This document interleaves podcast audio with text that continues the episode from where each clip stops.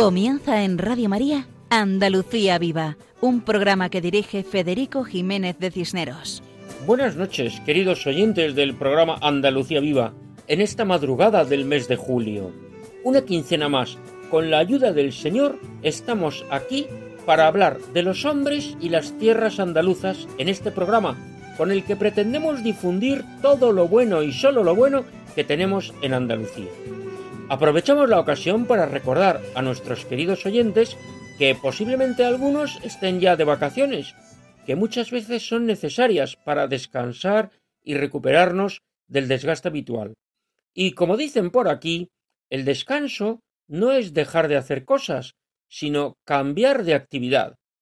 Tiempo de pasear, de leer, de conversar, de las aficiones personales, de mayor dedicación a la familia el marido a la esposa y la esposa al marido, a los hijos, a los hermanos, a los abuelos tan importantes siempre, y por supuesto tiempo de rezar, porque afortunadamente para nosotros Dios nunca está de vacaciones, es decir, que siempre está atento a nuestras necesidades.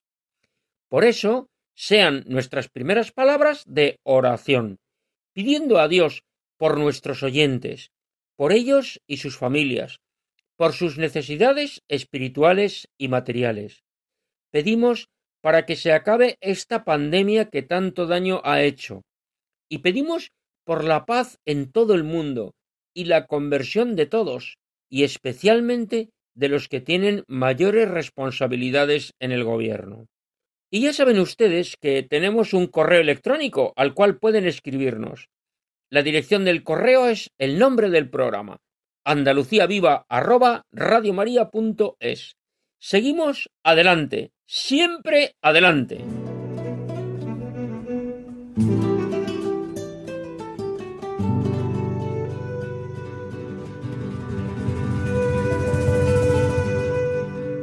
Esta noche nuestro programa tiene tres partes.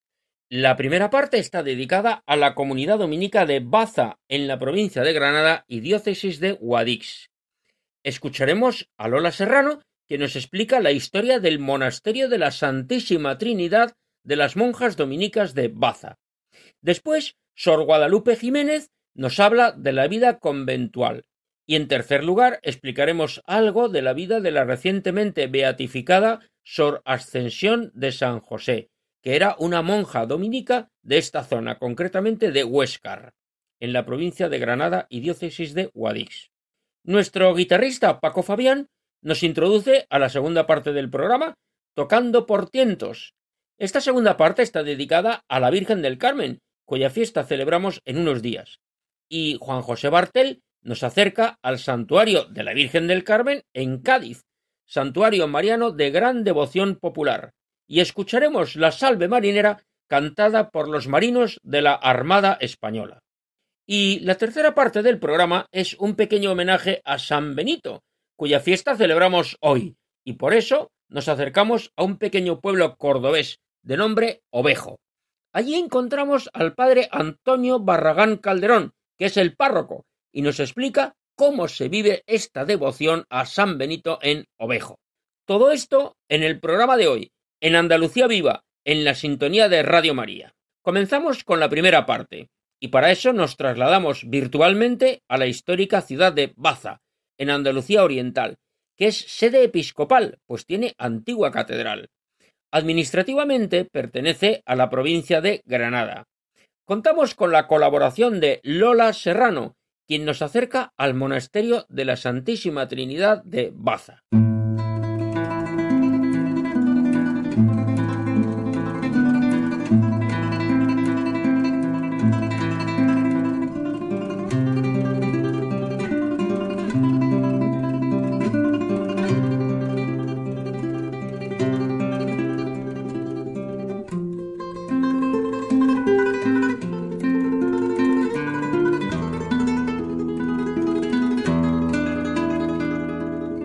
Estos acordes musicales nos introducen a la sección dedicada a los conventos y monasterios.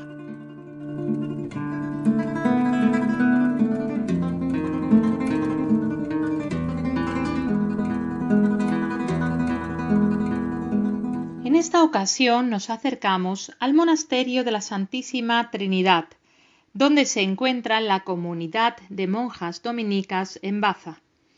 Cuando llegaron las religiosas a Baza, el edificio que les ofreció el obispado era un humilde hospital, el antiguo Hospital Real, conocido como de la Santísima Trinidad, cuyos orígenes eran de tiempos de los reyes católicos. La iglesia del primitivo monasterio estaba dedicada a la Virgen María bajo el nombre de Nuestra Señora y cuentan que fue construida sobre los restos de la mezquita aljama musulmana. Su construcción comenzó en 1529, en estilo gótico, aunque de esta etapa únicamente se conservara la cabecera con capillas absidiales con arcos apuntados y pilastras góticas, ya que el resto fue destruido por un terremoto poco después. Baza sufrió tres terremotos en pocos años, entre 1520 y 1531. Su reconstrucción fue llevada a cabo gracias a la iniciativa del Cabildo en 1531 bajo el proyecto renacentista encargado a Alonso de Covarrubias. Durante muchos años existió en este edificio un beaterio y cuentan que en el siglo XVIII destacó Sor Rosa Felisa Robledillo, que fue priora del Beaterio de la Santísima Trinidad de Baza y que murió con fama de santidad. Posteriormente, en el año 1928, pasó a ser monasterio de clausura. A partir del año 1971, la comunidad monástica se trasladó a su actual ubicación en la carretera de Ronda. Allí levantaron un nuevo edificio de ladrillo en cuya fachada leemos Monasterio de la Santísima Trinidad, monjas dominicas. Junto a la puerta de acceso, un bello azulejo moderno que representa la aparición de la Virgen del Rosario a Santo Domingo de Guzmán, haciéndole entrega del Santo Rosario, devoción que se extendió rápidamente por todo el mundo católico. Este azulejo fue sufragado por un grupo de personas y vecinos de Baza y de otros lugares. Es obra del prestigioso ceramista Rafael Reina González y fue bendecido el 7 de agosto de 2017, víspera de la fiesta de Santo Domingo de Guzmán. Preciosa bendición en la cual se celebró la Eucaristía delante del azulejo en un altar preparado para la ocasión, en el que estaban las imágenes de la Virgen del Rosario y de Santo Domingo. Como escribió el padre Rafael Tenorio, capellán del monasterio, este retablo cerámico es un regalo y una distinción a las madres dominicas, pero a su vez comienza a ser parte ya de la vida de los bastetanos que es como se llaman los vecinos de Baza Antigua Basti, ya que un testimonio en medio de nuestra sociedad y un motivo de conversión y acercamiento es a Dios a través de la Santísima Virgen. En esta comunidad de Baza se encuentran algunas religiosas que estaban en otros monasterios de monjas dominicas que han sido cerrados por tener comunidades muy pequeñas. Así encontramos monjas procedentes de Araal en Sevilla y de Huéscar en Granada. Huéscar se ha quedado sin conventos después de cuatro siglos y medio, ya que el monasterio de la Madre de Dios de monjas dominicas fue fundado por el duque de Alba en 1576 y llegó a contar con 44 religiosas en 1752. Las tres últimas religiosas que formaban la comunidad, Sor Inés, Sor Amada y Sor Rosa María, se trasladaron a Baza, para integrarse en la comunidad de este monasterio de la Santísima Trinidad.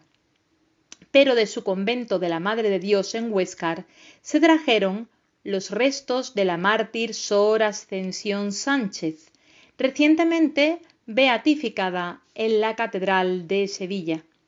Cuentan que tras las paredes de este monasterio de las monjas dominicas de Baza se esconde uno de los secretos más suculentos de la comarca, secreto que conserva la comunidad de religiosas y que son las recetas de exquisitos dulces artesanos que fabrican durante todo el año, pero especialmente en los días de Navidad y Semana Santa. Sor Guadalupe Jiménez, quien durante muchos años ha sido priora de la comunidad, nos explica que recientemente han ido ampliando el surtido, ganando en variedad y calidad.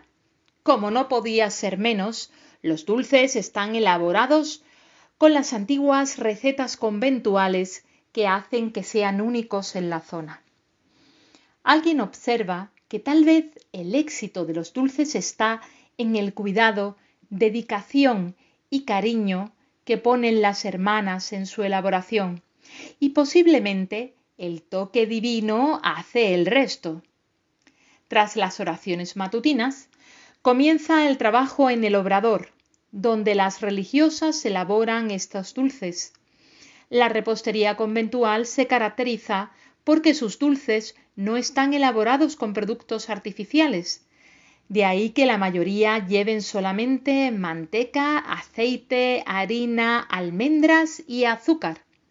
De entre las especialidades destacan roscos jumillanos, manchegas, mantecados, magdalenas, roscos de vino, empanadillas, tortas de almendra, polvorones, tortes de la casa, mazapanes, además de mistela, almendras garrapiñadas, carne de membrillo y mermelada de tomate.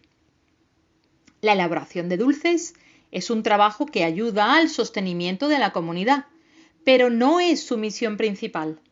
La misión principal de la comunidad es la alabanza a Dios, el estudio y la formación, para ayudar en la predicación.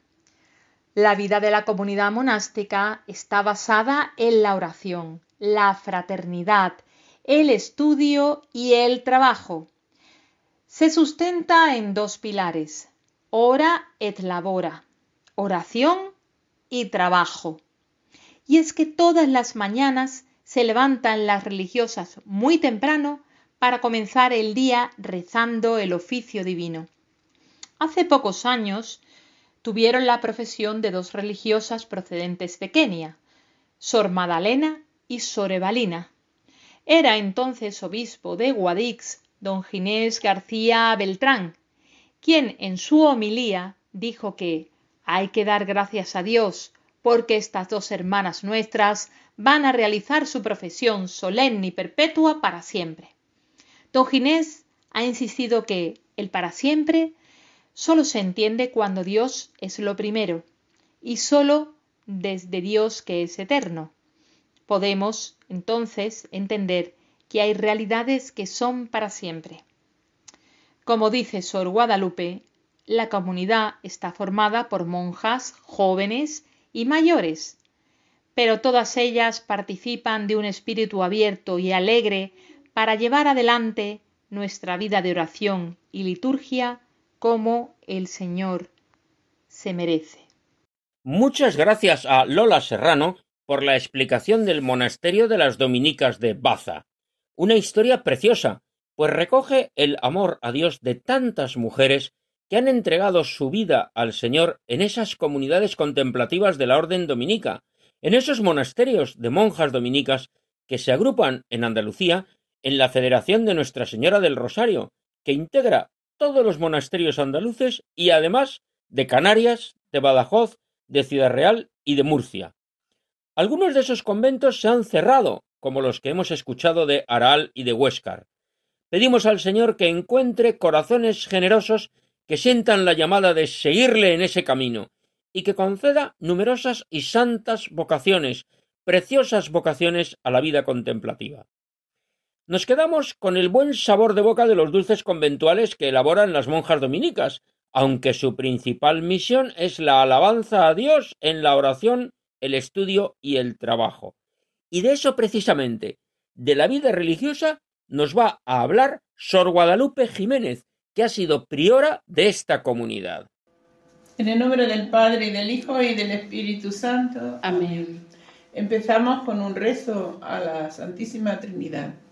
Padre nuestro que estás en el cielo, santificado sea tu nombre, venga a nosotros tu reino, hágase tu voluntad en la tierra como en el cielo. Danos hoy nuestro pan de cada día, perdona nuestras ofensas, como también nosotros perdonamos a los que nos ofenden. No nos caiga la tentación y líbranos de mal. Gloria al Padre, al Hijo y al Espíritu Santo. Como era en principio, ahora y siempre, por los siglos de los siglos. Amén. Con todo cariño os comparto lo que soy y lo que vivo. Me llamo Sor Guadalupe Jiménez. Pertenezco a la comunidad de monjas dominicas en Baza, provincia de Granada. Llevo en la vida religiosa 60 años, experimentando la misericordia del Señor cada día. Cuando me siento cansada por el camino y a veces arduo, entonces procuro orar sin desfallecer, sabiendo que estoy realizando la misión que tengo en la iglesia. Soy feliz, vivo feliz y sigo cada día con renovada ilusión y alegría mi camino de búsqueda del Señor. Porque sé y experimento que cuanto más lo busco, más me sorprende en este año que todos estamos viviendo el sínodo eclesial al que nos ha convocado el Papa Francisco y a nosotros con el lema para el Día de la Vida Contemplativa, lámpara para el camino sinodal, les agradecemos a todos que la vida contemplativa quiera ser escuchada. Este agradecimiento puede ser obvio pero nada puede darse por hecho. Ojalá aprendamos a acercar el don de la vida contemplativa a todas las vocaciones en esta iglesia que peregrina, en los diferentes lugares y realidades pastorales, como a aquellas personas que nos están escuchando.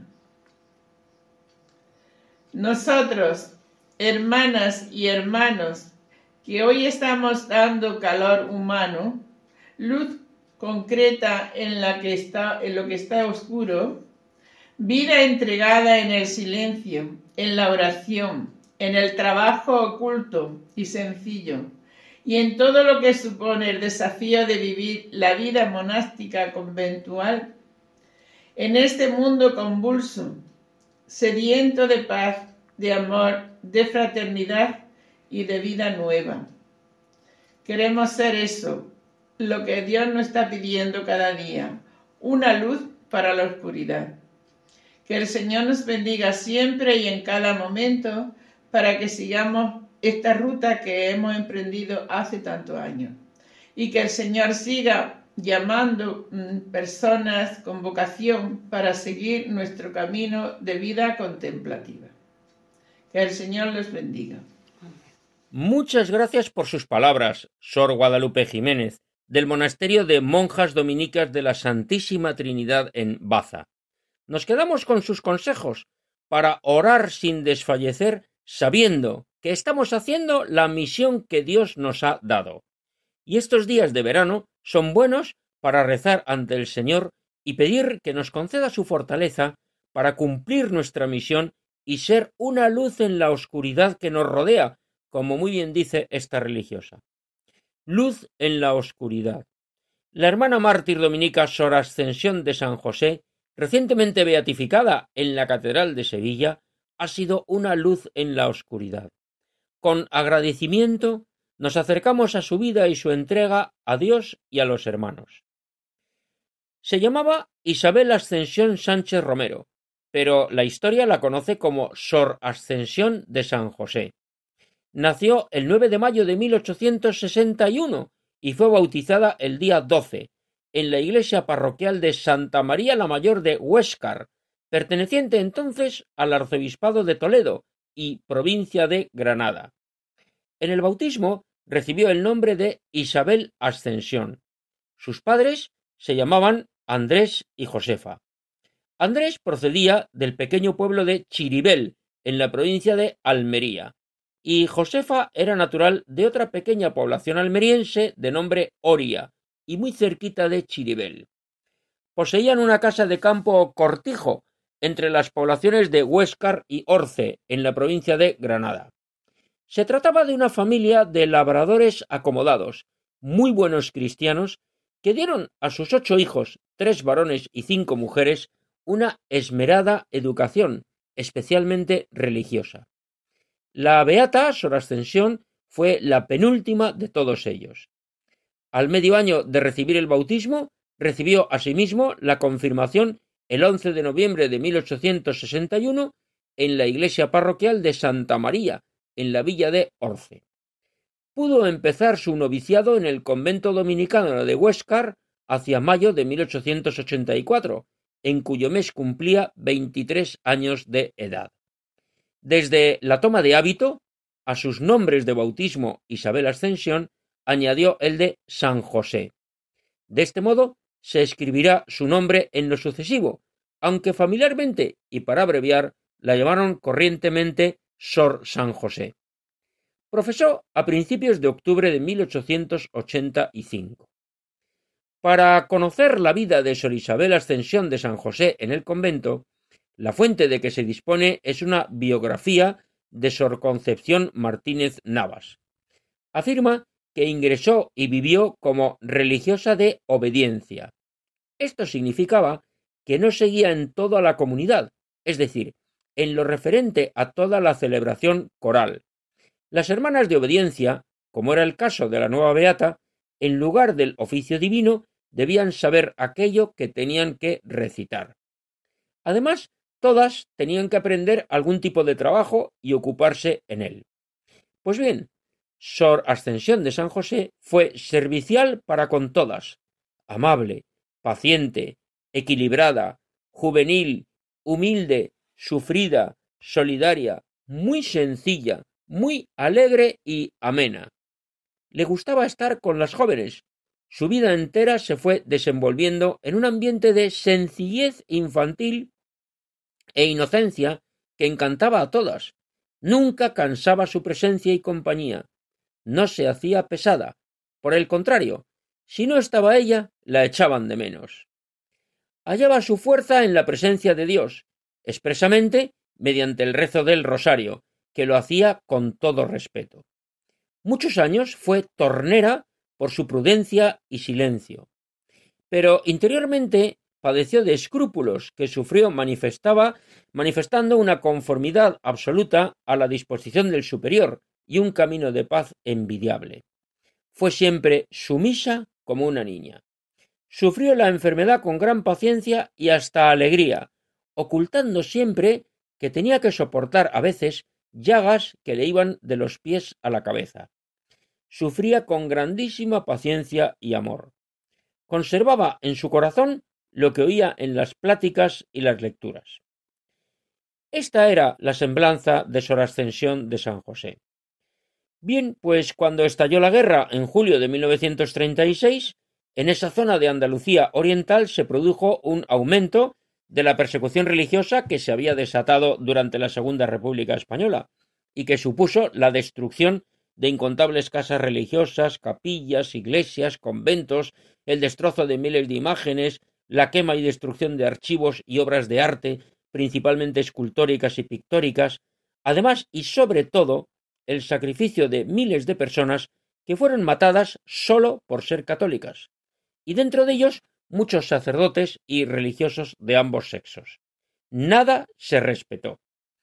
Las religiosas dominicas de Huéscar se vieron obligadas a abandonar el convento el 4 de agosto de 1936 y se repartieron entre familiares y personas caritativas, con el riesgo que eso suponía para quienes las acogían. El convento fue saqueado. La nueva beata fue acogida en casa de una sobrina llamada Ascensión Reche, esposa de Alfredo Motos.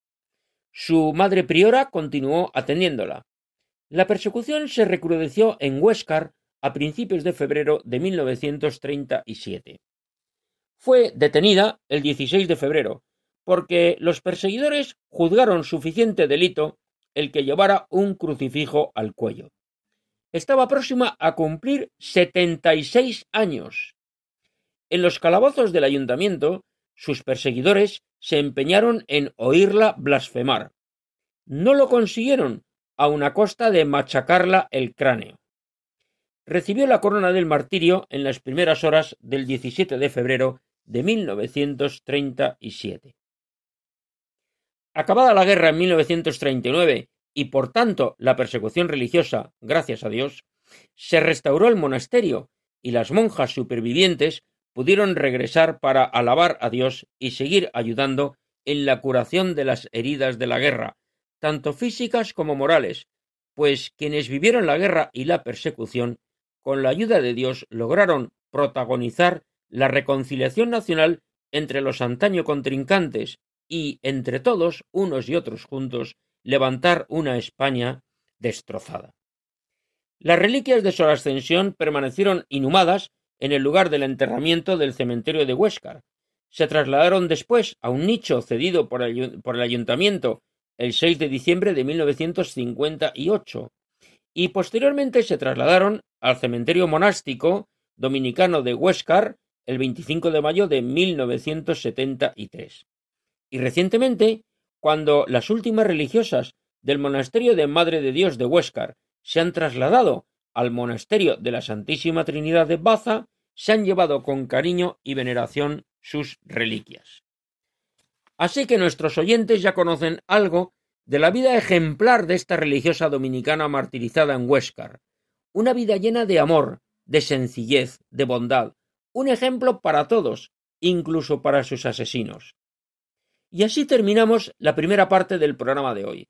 Nos vamos de baza hasta otra ocasión.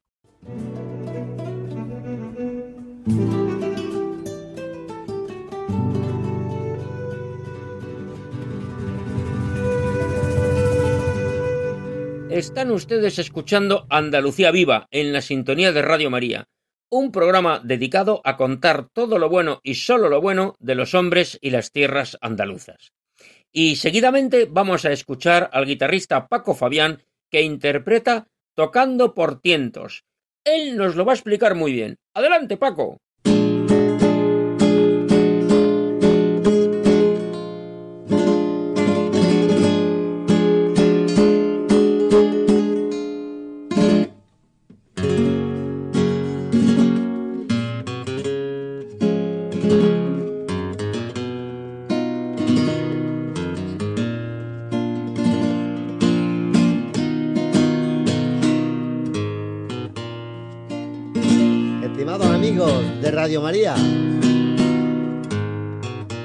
Noches.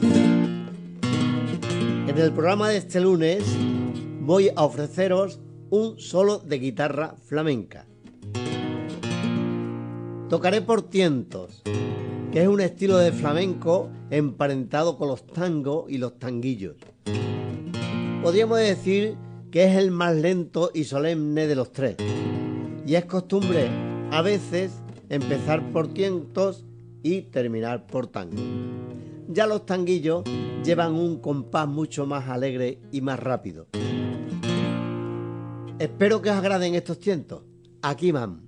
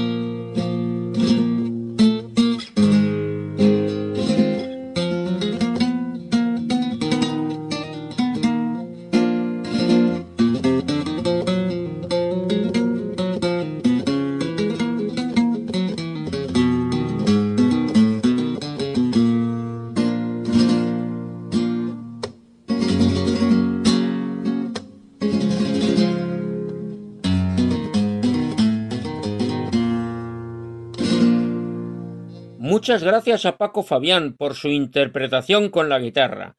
Y esta música nos da paso a la siguiente parte.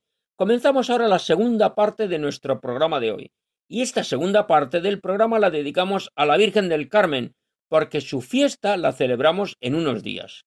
Nos acercamos a Cádiz a conocer la iglesia de la Virgen del Carmen y escucharemos también la salve marinera.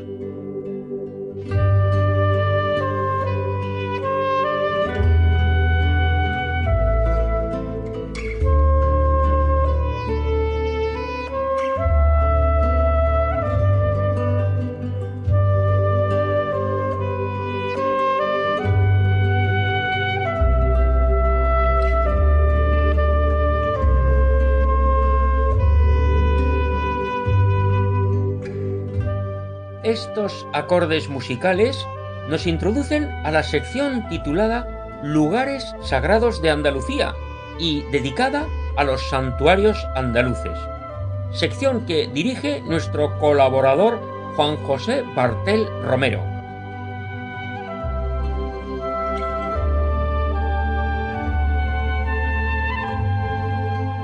Hola amigos de Radio María.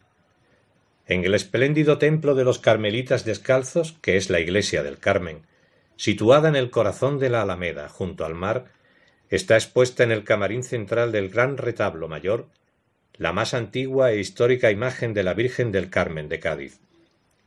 Se trata de la imagen titular de la Hermandad y Cofradía Carmelitana de la ciudad gaditana, anterior al establecimiento de los carmelitas.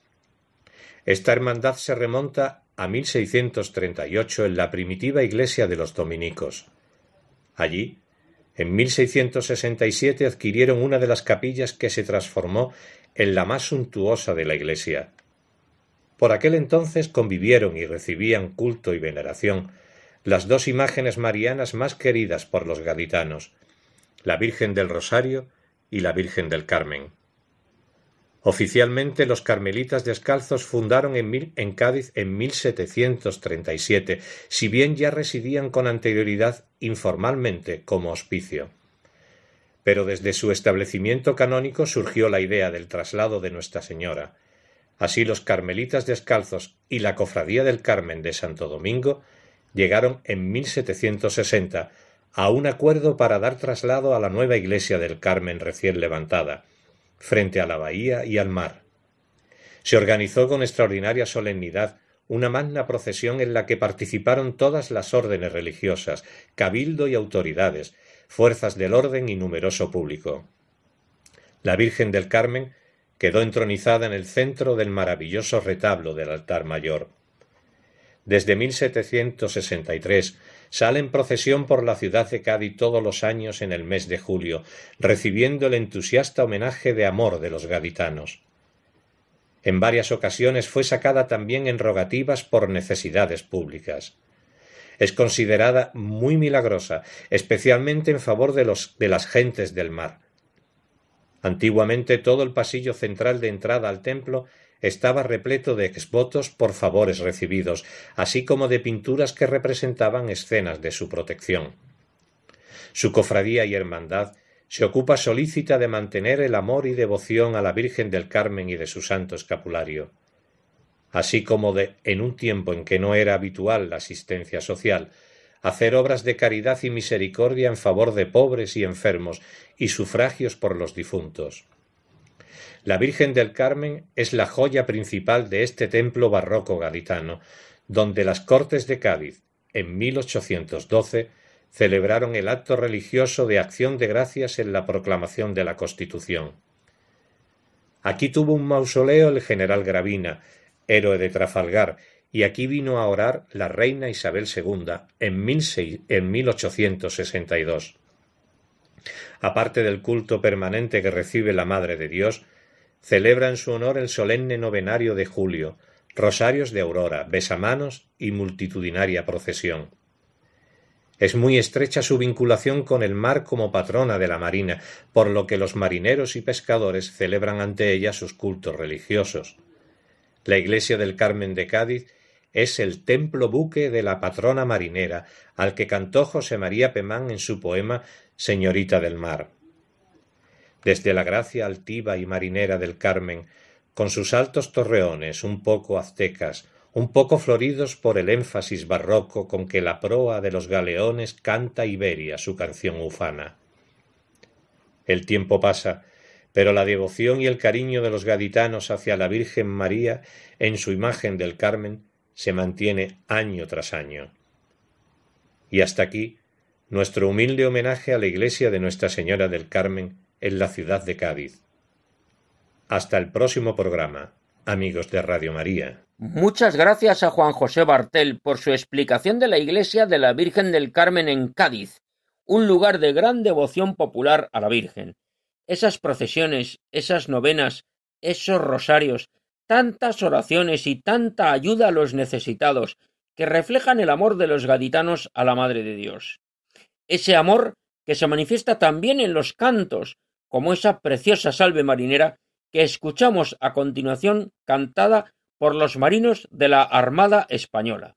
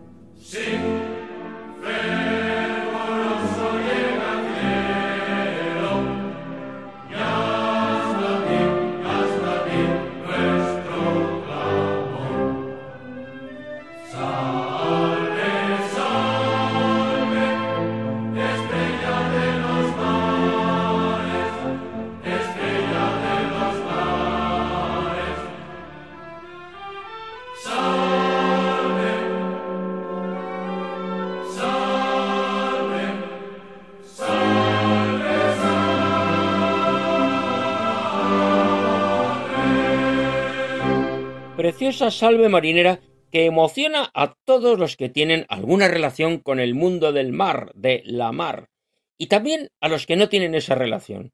Preciosa canción que dedicamos a nuestra Madre, la Virgen del Carmen, en estas fechas cercanas a su fiesta. Fiesta que se traduce en multitud de procesiones, especialmente por todo el litoral andaluz. Muchas felicidades a todas las mujeres que llevan el nombre de la Virgen del Carmen y como me apuntan por aquí, a los hombres que llevan el nombre de Carmelo.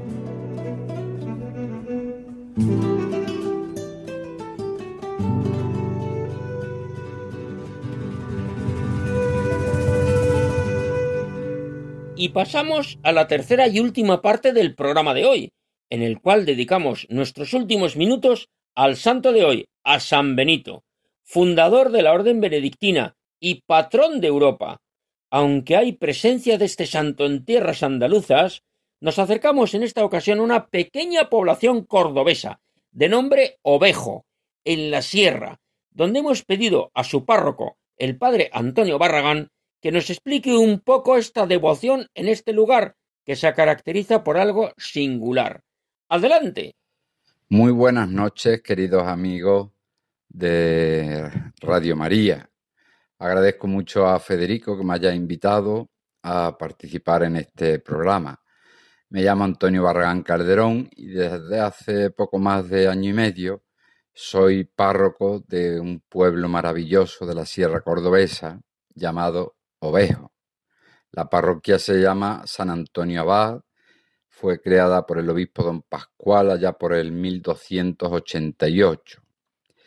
Y entre, por lo que es conocido el pueblo de Ovejo, es por la devoción precisamente a San Benito, que según tradición oral la encontró un pastor en una encina y allá por mediados del siglo XV y rápidamente se extendió esa devoción, se fundó la cofradía con el fin de, bueno, pues de llevar una vida en la que pudieran vivir el espíritu cristiano a través de obras de caridad, eh, ser fieles a los sacramentos, atender a los enfermos, a los pobres, a las viudas, dar culto al santo y asistir pues, a todos los necesitados de, de ovejos, incluso de los alrededores, aunque no fueran hermanos.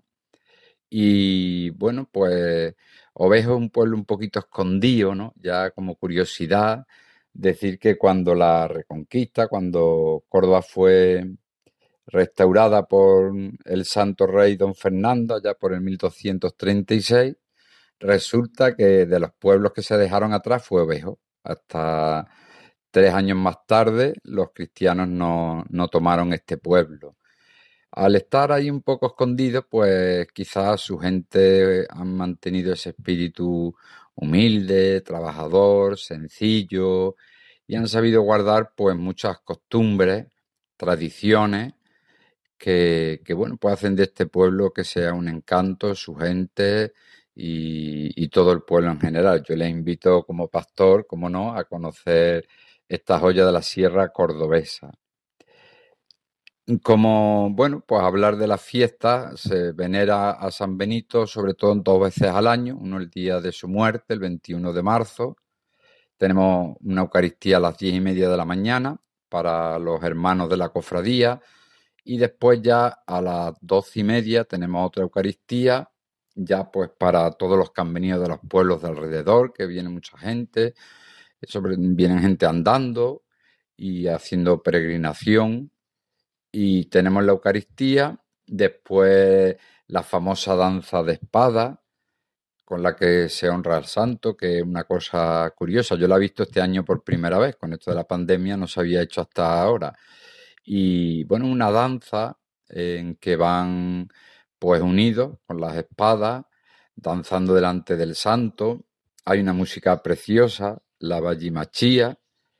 Y bueno, como curiosidad, en mitad de la danza, pues se produce lo que es el degüello o el patatú al guía, ¿no? Pues empiezan todos a danzar alrededor del guía, ¿no? Hasta que queda el solo totalmente rodeado de espadas y van girando a la derecha, a izquierda, y hay un momento en que desaparece como si hubiera muerto, pero curiosamente pues sale ¿eh? por debajo de todo, pues danzando, ¿no? Eh, no sé, muchos ven en ellos la muerte y resurrección. ¿eh? Y bueno, aquí tiene mucha tradición esa danza. Al terminar las misas, pues se reparten los puñuelos que días antes unas pocas mujeres pues se dedican a hacer, están buenísimos. ¿eh? más de 100 kilos de harina, ciento y pico de aceite, azúcar, y bueno, pues un día de convivencia bonito, eh, de, estar en familia con los que vienen de fuera. Siempre, desde que llegué me han dicho, es que San Benito es muy milagroso. Pues claro que sí, para eso están los santos. ¿eh? Tienen que hacer bien su función. Dios está deseando de derramar toda clase de gracia sobre nosotros. Y es bueno acudir a ellos. ¿eh? Hemos olvidado a veces un poquito el santo del día. Eh, los santos son nuestros amigos más cercanos. San Benito, al que hoy recordamos de manera especial, 11 de julio, también en este día, bueno, este año es el sábado día 9, tenemos la misa a las 10 para los hermanos, a las 12, la danza, todo igual que en marzo. Pues San Benito eh, dio fruto porque sus padres, desde pequeño, pues lo cultivaron ¿eh?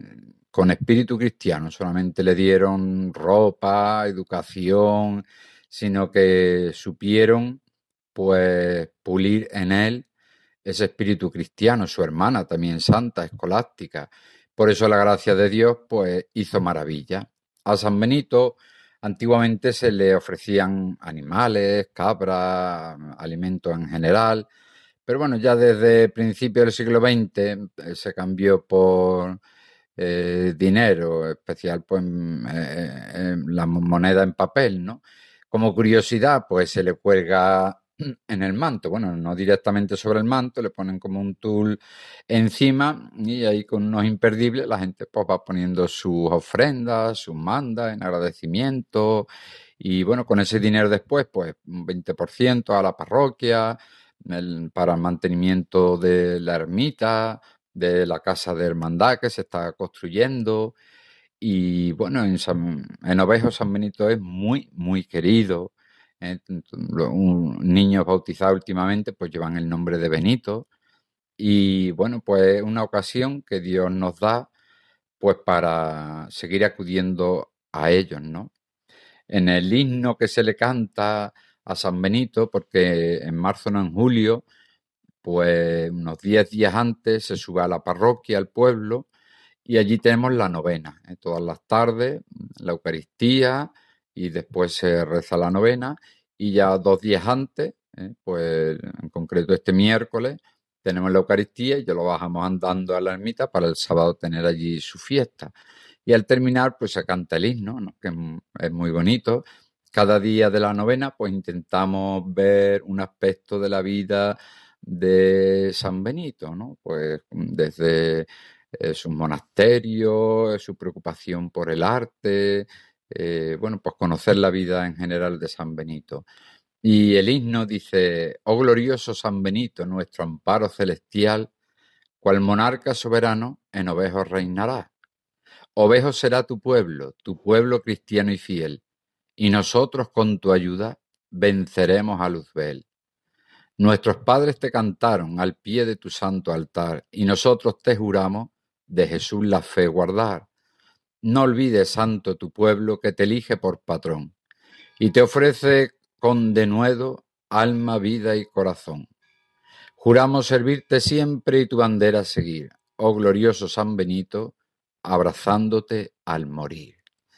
Pues yo os invito a todos a acudir a hoy cada día a, a los santos que son nuestros mejores amigos y aquellos que nos pueden alcanzar toda clase de gracia. Me encontraba hoy con un amigo que venía de, bueno, de jugar a estos juegos de azar a diario y le decía yo, bueno, y, cada día, ¿por qué no acude al santo del día? ¿Eh? Que aquí hay 100% ¿eh? que el Señor te va a dar la gracia, nada de reintegro y, además hay días que no tienes uno, tienes varios santos. Y si lo que necesitas es algo para ayudar a tus hijos, a tu familia, te aseguro que por la intercesión de los santos, Dios te lo va a dar, porque estás deseando de derramar toda clase de gracia. Y a veces andamos perdidos y no acudimos a las fuentes por donde Dios nos da pues toda clase de felicidad y todo lo que necesitamos para seguir siendo fiel a Él. Pues nada, eh, os invito a conocer Ovejo, su romería, su gente y mi bendición para todos y que la Virgen Santísima siga siendo nuestro mayor consuelo y, nuestra madre. Buenas noches. Muchas gracias al padre Antonio Barragán Calderón, párroco de Ovejo, en la provincia y diócesis de Córdoba, por su explicación de la devoción y la fiesta de San Benito en esa localidad serrana cordobesa. Y aprovechamos también la ocasión para felicitar a todos los que llevan el nombre de San Benito, que celebran hoy su santo, y también a los monjes y monjas benedictinos.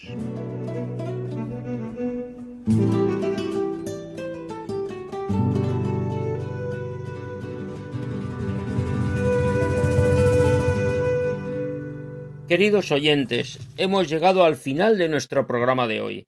Muchas gracias a todos los que han colaborado. Gracias a Lola Serrano por su explicación del monasterio dominico de Baza.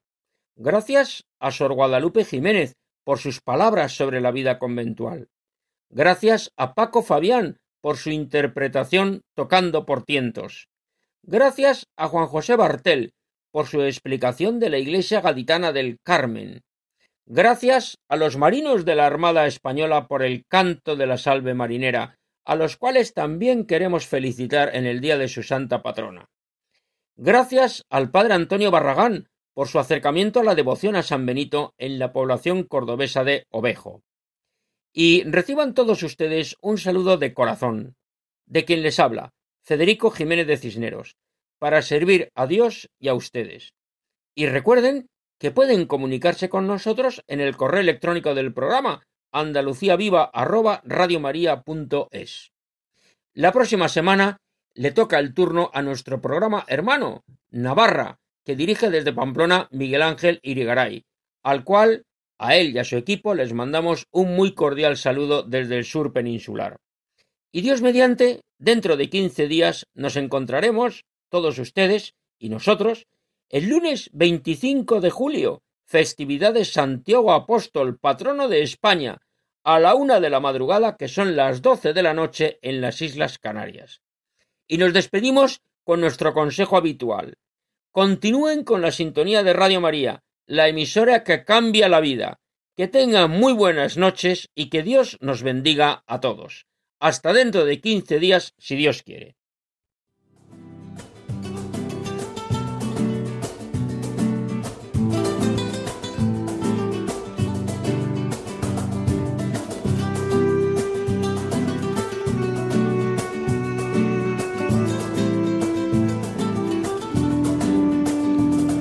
Han escuchado en Radio María Andalucía Viva, un programa dirigido por Federico Jiménez de Cisneros.